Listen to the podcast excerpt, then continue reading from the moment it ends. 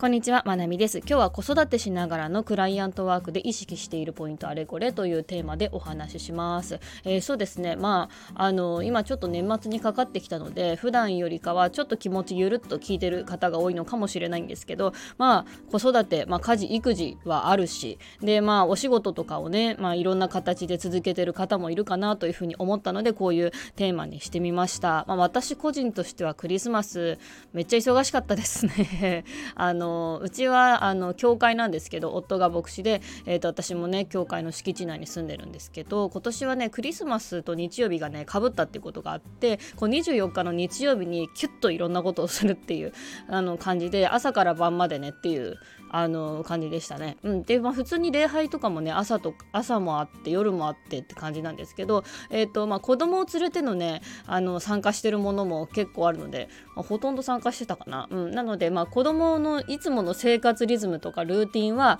なるべくそのままで、えーと、ちょっとイレイレギュラーなことをするっていうのがねやっぱり普通に大変でしたね。まあでもねすごくあの楽しかったので今年もね素敵なクリスマスの時を過ごせたなというふうに思ってます。でねそんな中でしたがえっ、ー、とね実はちょっとだけねクライアントワーク同時進行でやってましたね。えっ、ー、とね動画編集のえっ、ー、と締め切りがねあのちょっと来てたのでこっちもちょっとずつやりながらえっ、と過ごしてました。でやっぱりねフリーランスで仕事をしていく時っていうのは結構ねこのスピード感っていうのが命なんですよね。でこれこれね初心者であればあるほどなんですよね。でまあ基本的に外注する人っていうのは時間がないから頼むんですよね。時間がないから頼んでいて、まあ、時間を買っているところもあるのでやっぱり仕事を受けた側としてはあのスピード感を持ってやるっていうのがすごい大事だなって私は思ってます。ただまあ子育てしてると結構なんだろうあの子育てしてない人に比べてって言ったらあれですけどやっぱりね100%仕事の方に全振りできないところがあってでスピード感が命とは言いつつもあの、まあ、難しいっていうところはありますね。でその辺バランスどうとってるのかっていう話になっていきます。うん。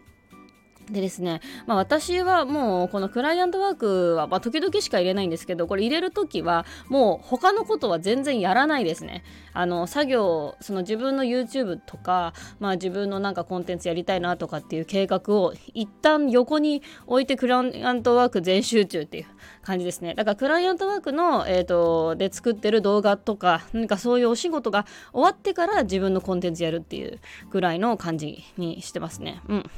でまあその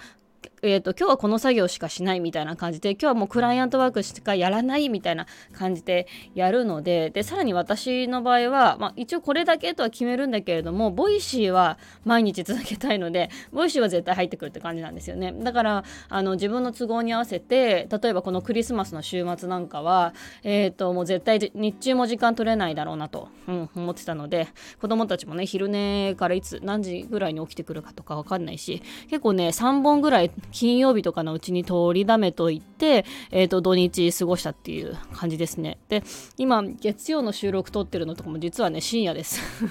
もうね、てっぺん回っててそうちょっと子供の夜泣き対応してたら私もちょっとあの寝てしまって、えーと、夜中にね撮ったりとか、まあ、してますそんなギリギリですけどね、まあ、こんな感じでやってますねで、まあ、ちょっと,、えーと、話題それましたけどその、まあ、子育てしながらねこうクライアントワークをやっていく時には、うん、結構私が意識しているポイントとしてあの、まあ、このクライアントさんといろいろやり取りする時に進捗状況を伝えるっていうのを結構やってます。今こあの、うん、伝えてますね。今ここまで進んでますとかこれからここに取り掛かるところですとかっていうのを結構細かく伝えるようにしてます。まあそれをなんだろういちいちこう言わなくちゃいけないとかじゃなくてまあそのやり取りすると時にあ了解しました今ここまでできてるのでえ、ー、と今言われたことちょっと修正しながら進めていきますねとかいうふうにあのそうあの自分の今の状況とかここまでやってますとか今からここ取り掛かりますとかえ、ー、とここまでやったら一旦送りますねとかっていうのをね伝えっていうのを伝える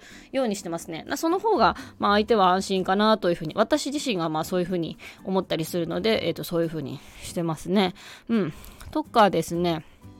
なんかこう、自分がやった方がいいのか、もしかして相手がやった方がいいのかっていうタイプのものがあるんですよ。作業してるとね。時々。で判断に迷った時はやっぱ相談するようにしてます。でえっ、ー、とこれはあの今回ちょっと今受けてるクライアントワークで言うと動画につける BGM をどうするかっていうのがあったんですね。で私えっ、ー、とちょっと今日忙しかったので日曜日ね忙しくってで動画の BGM こういう雰囲気にしたいんですけどっていう動画が来てたんですよ。参考の動画をもらってて。であこれ動画の BGM 私が決めるでもいいけど、ちょっと私が選んでる時間もないし、この人の希望っていうか、イメージしてる音楽があるんだったら、この人に探してもらった方がいいかもしれないと思って、えっ、ー、と、今ちょっと子供が昼寝するまで動け、あの、午前中に、ね、返事した内容で、今ちょっと子供が昼寝するまで動けないんですけど、BGM 私が選んでもいいんですけど、何々さん選んでみます？みたいな感じで、えっ、ー、と、ここの YouTube の公式のこういう BGM 集があるんですけど、もしよかったら選んでみませんか？みたいな感じで提案させてもらったら、あ、じゃあちょっと選んでみますっていうふうに言われて、えっ、ー、と、選んでもらいました。うん。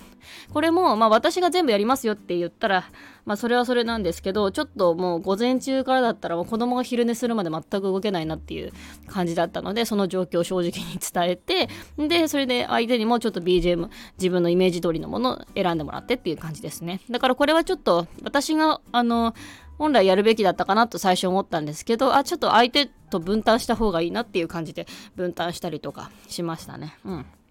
で、まあ、基本的に私はコミュニケーションコストは低くっていうのを意識してます。やり取りは最小限で、最小限のやり取りの中で一番いいものができるようにっていうのを、あの、意識してますね。で、まあ、私が今回受けてる相手の方はね、そんなにコミュニケーションコスト気にしなくていいですよって言ってくださる人なんですけどね、私自身のやっぱりね、うん、あの、まあ、子育てしたり家事したりっていうとこで、普段めちゃめちゃ時間がない中で生きてると、やっぱりコミュニケーションコストはちょっと意識しますね。なんか一回のやり取りでちゃんと伝ええきるっていうか、あのこまめに伝えればいいやというよりかは何だろう、うん、なるべく、えーと、伝えれる情報は伝えきるみたいなところはちょっとまあ意識してるかなというふうに 思いますね。まあ、それがまあ相手のためでもあり自分のためでもあるっていう感じです。うん、それからまあ作業のあの子育てしながらのクライアンクライアントワークっていうのがまあ今日のテーマですけど、まあ、作業のやり方で意識していることはやっぱ効率なんですよね。で効率っていうのはこれスキルとかあの、うんまあ、経験とかもちょっとょっとあるのかもしれないけど大事なのことは